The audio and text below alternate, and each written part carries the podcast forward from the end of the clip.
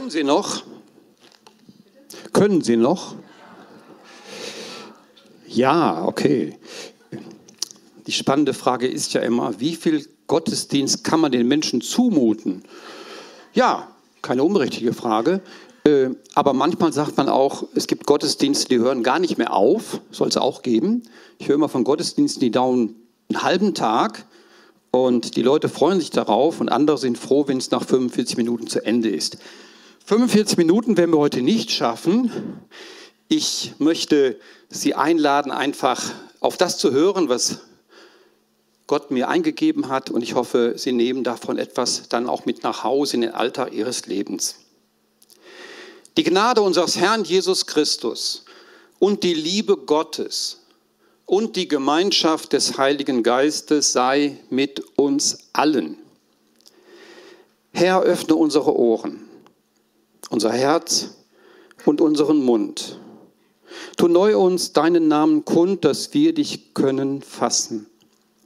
Nicht Hörer deines Worts allein, auch Täter, lass uns willig sein, ganz dir uns überlassen. Amen. Ich muss, bevor ich mit meiner Predigt anfange, eine Sache noch loswerden, die mir jetzt gestern ganz wichtig geworden ist. Ich habe da irgendeinen Vortrag gehört und da kam ein Wort vor oder zwei Worte, die ich noch aus meinem Studium erkenne. Vielleicht haben Sie das schon mal gehört. Das Wort oder die zwei Worte lauten exklusiver Monotheismus. Wer kann da was mit anfangen? Okay, äh, also exklusiv kennen Sie alle, ne? so Exklusivmoden und sowas alles. Ne? Wahrscheinlich hat einer auch was ganz Exklusives heute Morgen angezogen, kann alles sein. Und Monotheismus meint einfach den Glauben an einen Gott. Jetzt kann man sagen, okay, warum bringe ich das heute Morgen? Weil mich es dann nicht ruhig gelassen hat. Ich habe dann angefangen, in der Bibel nochmal zu gucken, nach Stellen zu gucken, wo das denn eigentlich steht. Dass es nur einen Gott gibt. Wir leben in einer Welt, in der die Leute wie selbstverständlich davon ausgehen, naja gut, es gibt verschiedene Götter und wir glauben halt an den einen Gott. Aber die anderen glauben dann, was weiß ich, an welche Götter. Und es ist interessant und auch für uns, glaube ich, ganz wichtig, dass die Bibel so nicht denkt. Das hat Auswirkungen für unser Leben. Die Bibel behauptet nämlich mit Recht, es gibt nur einen Gott. Aber jetzt werden Sie auch nicht fragen, ja und, was hat das für Auswirkungen für unser Leben oder für diese Welt? Wenn es nur einen Gott gibt, dann geht alles, was in dieser Welt passiert, alles, auch das Böse, an Gott vorbei und hat mit ihm zu tun. Das ist ein Ding, das ist mir nochmal ganz deutlich geworden, was uns unbedingt beschäftigen muss. Denn wir können ja nicht sagen, das ist irgendetwas, das hat es der Böse gemacht, ja? Denn wo kommt das Böse her? Ja? Spannende Frage. Die Bibel sagt, niemand ist wie der Herr unser Gott. Keiner ist so wie du und es ist kein Gott außer dir. Ich sage die Stellen jetzt gar nicht, wer nachher mal hören möchte, wo das alles steht. Ich zitiere einfach mal nur. Er ist nur einer und ist kein anderer außer ihm. Die Juden sprechen jeden Tag das sogenannte Shema Israel. Höre Israel. Der Herr, dein Gott, ist einer. Und das meint jetzt nicht, dass er eine Person ist, so wie wir das vielleicht kennen, so aus dem Islam, dass da nur ein Gott ist oder sowas und wir haben an drei, was ja nicht so stimmt, sondern es geht darum, es gibt nur einen Gott. Du bist groß und Wunder tust du und du allein bist Gott, Sie werden erkennen, sagen einer der Psalmen, dass du allein Herr heißest und der Höchste bist in aller Welt. Ich bin der Herr und sonst keiner mehr. Und der Paulus sagt im Korintherbrief, wir wissen, dass es keinen Gott gibt in der Welt und keinen Gott als den einen. Außer mir ist kein Gott. Warum sage ich das? Noch einmal, wenn wir heute in der Predigt von Gott hören, dann machen wir uns das immer wieder, müssen wir uns das deutlich machen. Es gibt nur diesen einen Gott. Und all die Leute, die behaupten, ich stricke mir meinen Gott, ich bastel mir meinen Gott, ich glaube an irgendetwas, die liegen falsch. Die liegen völlig falsch. Wir haben gerade wunderbare Lieder gesungen. Herzlichen Dank dafür. Aber machen wir uns dabei immer auch klar, wir beten den einzigen Gott an und nicht nur irgendeinen Gott.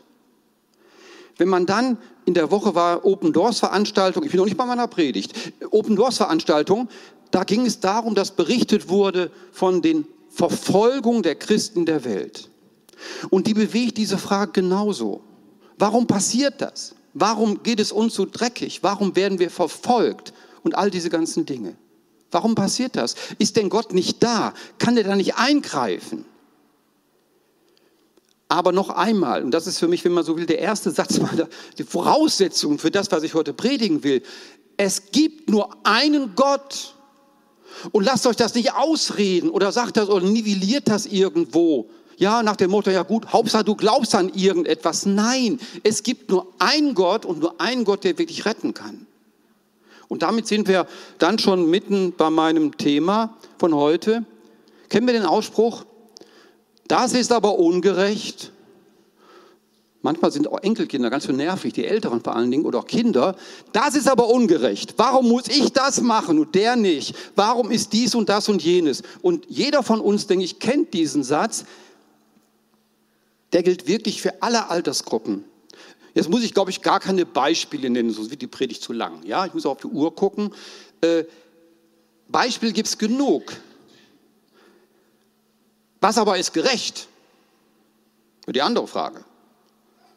Wer entscheidet das eigentlich?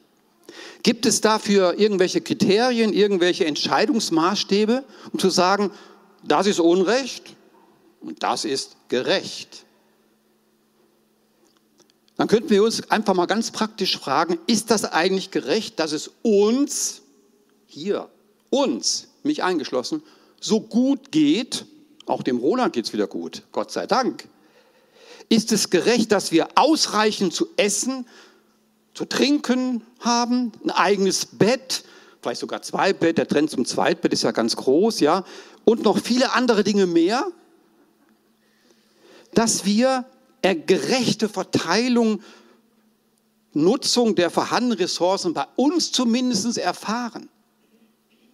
Im Blick auf die Welt sieht es anders aus, völlig anders aus und dass dann noch alle Anspruch auf ärztliche Versorgung haben. Wer zurzeit Berichte liest in den Zeitungen und hört von der misslichen Lage in der Kinderversorgung, was jetzt ärztliche Sachen belangt, da kann einem ganz übel werden. Aber noch geht es uns im Vergleich zum Rest der Welt super. Aber die Frage ist doch erlaubt, ist das denn gerecht, dass es uns so gut geht und den anderen nicht?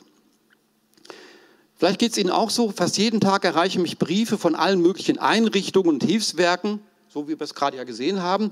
Das ist ja nur eines von vielen, vielen, vielen, die mit freundlich, mich freundlich einladen, Geld zu spenden für was? Letztlich für eine gerechtere Welt. Natürlich versucht man dann auch das eine oder andere auch dann auszufüllen und wegzuschicken oder ihr setzt euch hier für dieses Werk ein. Wunderbar. Also die spannende Frage heute ist, was ist Gerechtigkeit? Und ich möchte da nicht jetzt irgendwie philosophieren oder sowas anstellen, sondern ich möchte einfach nachfragen, was sagt denn die Bibel dazu? Was ist Gerechtigkeit? Eine Tugend, die für das Zusammenleben der Menschen von höchster Bedeutung ist? In der Bibel geht es nicht um irgendwelche irdischen Maßstäbe und Zwecke der gerechte Gott ein ganz besonderes Attribut, ein ganz besonderes Kennzeichen für diesen Gott ist, dass er gerecht ist. Dieser gerechte Gott, der setzt Recht. Er offenbart es den Menschen seit alters her. Denn eingebettet in Gottes Recht soll der Mensch, was soll er machen? Er soll Recht leben. Hört sich alles sehr einfach an, ne? Er soll Recht leben. Gott erweist sich als der Gerechte. Und so ist das Recht der Niederschlag einer lebendigen Gottesbeziehung, die im Recht tun gelebt wird. Im Recht tun gelebt wird. Das heißt, Gerechtigkeit ist eine Gabe und zugleich eine Aufgabe. Der Beschenkte ist gerufen, den Willen Gottes zu tun. Wichtig dabei ist die Reihenfolge.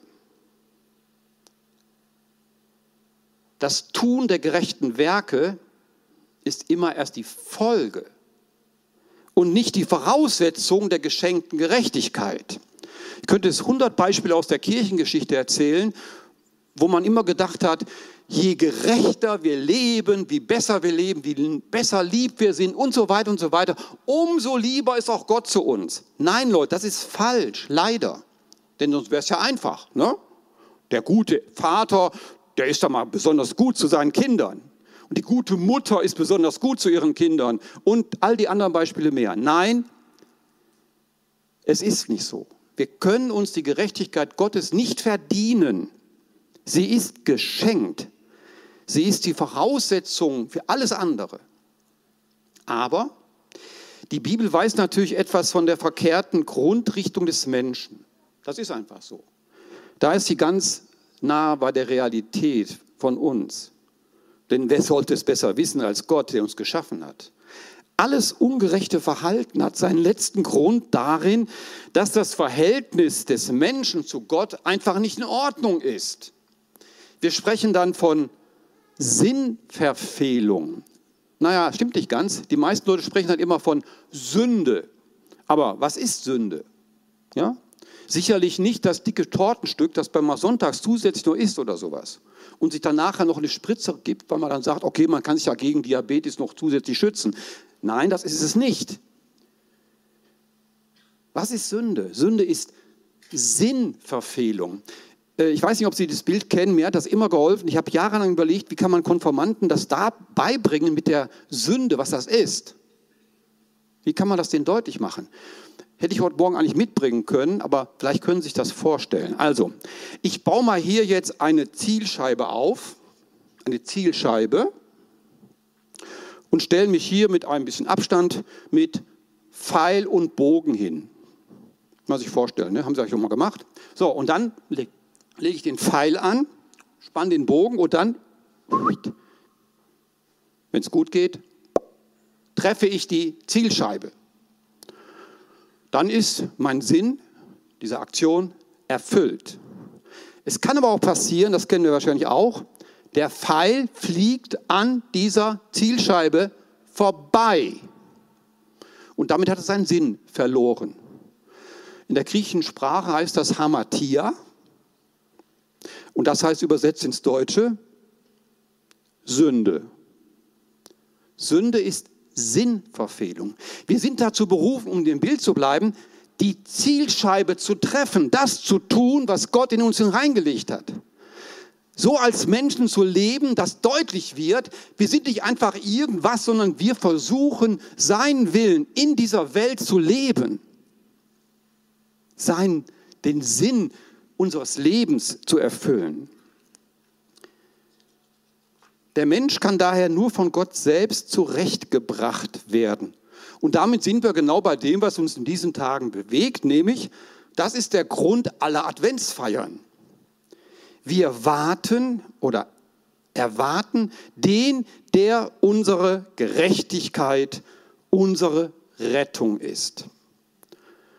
Ich weiß nicht, wer die Losung liest, die Losungsbücher, da gibt es immer auch so Wochensprüche. Und Advent ist interessant, was da für Wochensprüche zu lesen sind. Also, erste Adventswoche geht los mit dem Spruch aus Sacharja 9, Vers 9. Siehe, dein König kommt, ein Gerechter und ein Helfer. Und in dieser Woche, zweiter Advent aus dem Lukasevangelium, seht auf und erhebt eure Häupter, weil sich eure Erlösung naht. Weil sich eure Erlösung naht. So wird es an ganz vielen Stellen im Alten Testament angekündigt. Und jetzt lese ich uns ein paar Worte aus dem Propheten Jeremia. Liest man nicht so jeden Tag, aber interessant. Jeremia 23, zwei Verse daraus. So spricht der Herr. Der Tag kommt, an dem ich aus der Nachkommenschaft Davids einen Mann berufen, berufe, der dem Namen Davids wieder Ehre macht. Er wird als König verständig und gerecht regieren und wird Recht und Gerechtigkeit üben im Lande. Dieser König wird den Namen haben, der Herr ist unsere Gerechtigkeit. Der Herr ist unsere Gerechtigkeit. Also er wird uns zur Gerechtigkeit. Oder manche Bibelübersetzungen schreiben da auch, er ist unsere Rettung. Und mit diesem Namen sind wir wieder bei dem, dessen Advent wir heute feiern. Also bei wem? Bei Jesus. Wir singen das ja in der Adventszeit. Jesus, der Retter ist da. Das singen wir schon fast 2000 Jahre. Aber ich habe manchmal den Eindruck, nicht nur die Christenheit verhält sich oftmals so, als wenn sie noch gar nicht gerettet sind. Wir haben jetzt gerade Abendmahl gefeiert und es ist ja eigentlich das Mahl der Geretteten. Aber die spannende Frage ist, leben wir auch als Gerettete? Als solche, die zurechtgebracht sind, die in ihrem Leben erfahren haben, da ist jemand gekommen, nämlich dieser Jesus, in diese Welt, um uns gerecht zu machen, um uns heil zu machen. Ja,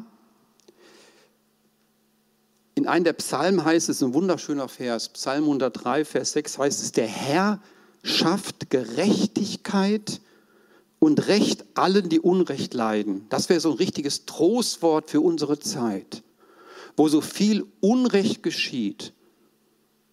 Nicht nur in der großen, weiten Welt, nicht nur in der Ukraine, nicht nur in Kurdistan, nicht nur, jetzt könnte ich die Liste jetzt beliebig fortsetzen, was passiert auch alles unter uns an Unrecht. Wir müssen da, glaube ich, gar nicht so weit gehen, auch in unseren eigenen Familien, in unseren Gemeinschaften. Aber der Herr schafft Gerechtigkeit und Recht allen, die Unrecht leiden. Da wird dann Gottes Gerechtigkeit ganz praktisch. Ganz praktisch. Und darauf kommt es ja immer an, Leute. Wir können über die Bibel, können wir wunderbar theoretisieren. Es gibt ganze Bibliotheken voller schlauer Bücher, die sind alle nicht falsch. Aber das bleibt alles Theorie. Und es bleibt auch in deinem Leben Theorie, wenn das nicht praktisch wird. Du kannst dir das heute Morgen alles anhören, kannst dir mitfeiern, kannst auch zum Abendmahl gehen, kannst dir alles mitmachen. Du kannst hier singen und jubeln. Aber das Entscheidende ist, geht es mit in dein Leben? Darauf kommt es an. Und alles andere ist dann zwar nett für dich, schafft dir ein gutes Gefühl, aber mehr auch nicht. Und immer wenn wir in unseren Gottesdiensten an die Verfolgten, Unterdrückten, und das sind eben ganz viele Christen, dann habe ich diesen Vers der Hoffnung vor Augen, dass Gott es tun wird. Also nochmal, es geht um gelebte Gerechtigkeit. Das ist, das sollte unsere Antwort auf Gottes Gerechtigkeit sein. Und wenn wir Advent aufrichtig und ehrlich feiern, dann merken wir doch eigentlich, wie reich beschenkt wir sind. Wenn ich mir das hier, wo ich vorhin hier reinkam, diese wunderbare Dekoration und gesagt, wow, schafft gleich ein adventliches Gefühl. Ne? So, und selbst wenn man durch die Stadt geht, da kann man ja sagen, was man will, aber allein mal abends durch die Stadt zu gehen, durch die Fußgängerzone, man sieht dann die schönen Herrnhuter Adventssterne in Rot dieses Jahr. Es ist schick. Ja, also bitte, wer das nicht, wer das blöd findet, gut. Also ich finde es schön. Es lädt mich ein, nochmal neu daran zu denken, dass Advent etwas ganz Besonderes ist. Nur leider ist es da ein bisschen zu verkommen, dass man das so nach dem Motto macht, alle Jahre wieder. Ja, alle Jahre wieder. Und, äh, und dann bleibt dann von diesem eigentlichen oftmals nur diese ganze Vorbereitung über. All das drumherum, das Schmücken und Feiern und Essen und was weiß ich alles, ist alles wichtig und auch gut. Aber das Eigentliche kommt zu kurz. Es gibt so eine schöne Karikatur, da sieht man eine Krippe und man sieht aus der Krippe ragt dann so ein Fuß raus, so ein nackter Babyfuß und über diesem ganzen, über der ganzen Krippe liegen lauter Geschenke, Geschenkpakete. Ist ein bisschen älter schon, aber immer wieder anregend, darüber nachzudenken. Gott also will uns zurechtbringen. Und davon dürfen wir, sollen wir im Alltag unseres Lebens Zeugnis ablegen und deshalb versuchen, gerecht zu leben. Sie kennen das doch auch, wie viele Organisationen, auch jetzt die ganzen mit Klimaschutz und so weiter und so fort, die haben das auf ihren Fahnen stehen. Gerecht leben. Und deren Bemühungen sind super, gar keine Frage, dass sie das überhaupt machen.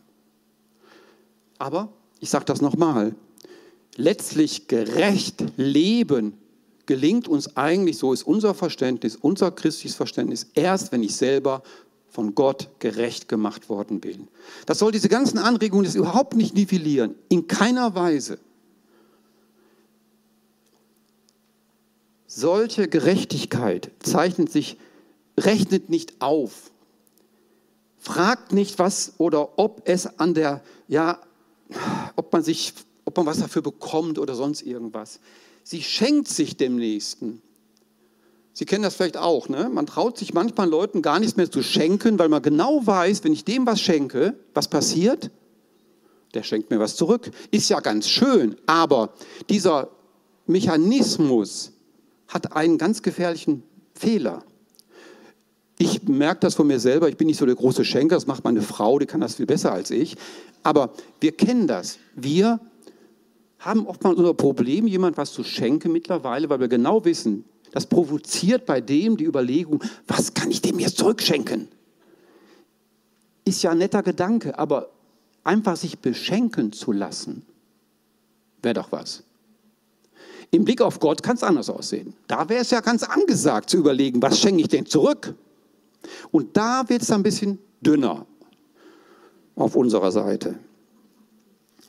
Noch einmal, es ist, man kann im Alltag nicht so tun, als wenn nichts geschehen ist. Wir können nicht als Adventsmenschen unterwegs sein und niemand merkt das. Es ist unmöglich, Gott zu lieben und an seinen Nächsten vorbeizugehen.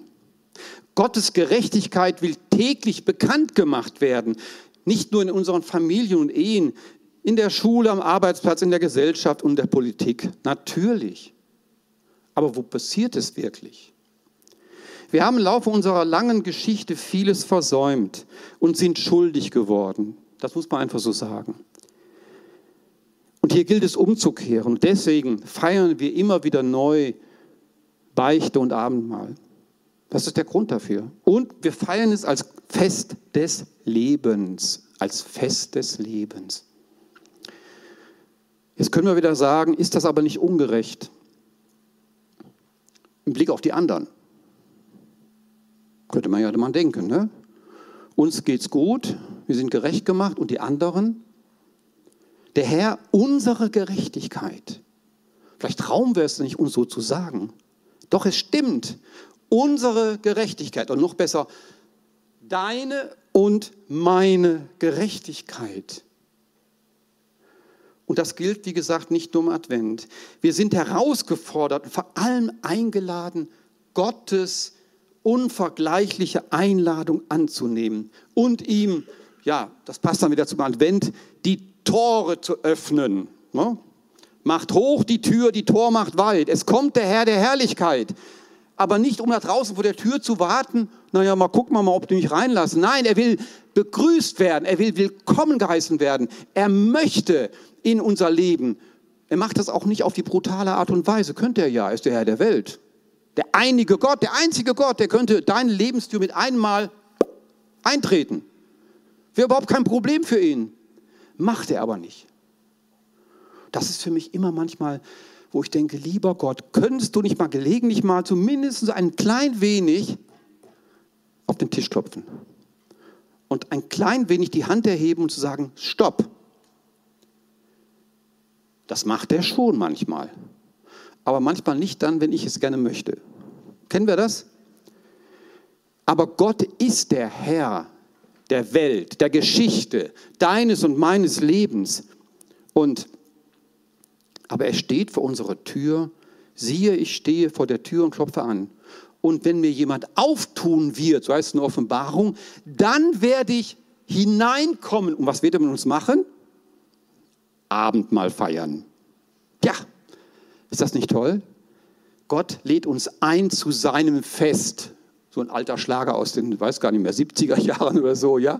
Gott lädt uns ein zu seinem Fest. Lass alles stehen, geh hin, lass dich einladen zum Fest des Lebens. Und das könnte ja, sollte unser aufrichtiges Gebet sein. Auch das ein alter Adventsschlager. Aber ich denke mal, den sollten wir wirklich versuchen nachzusprechen, ja, nachzubeten, nachzuleben. Da heißt es, komm, o mein Heiland Jesu Christ. Meines Herzen Tür dir offen ist. Ach, zieh mit deiner Gnade ein. Tja, mehr kann man eigentlich gar nicht sagen.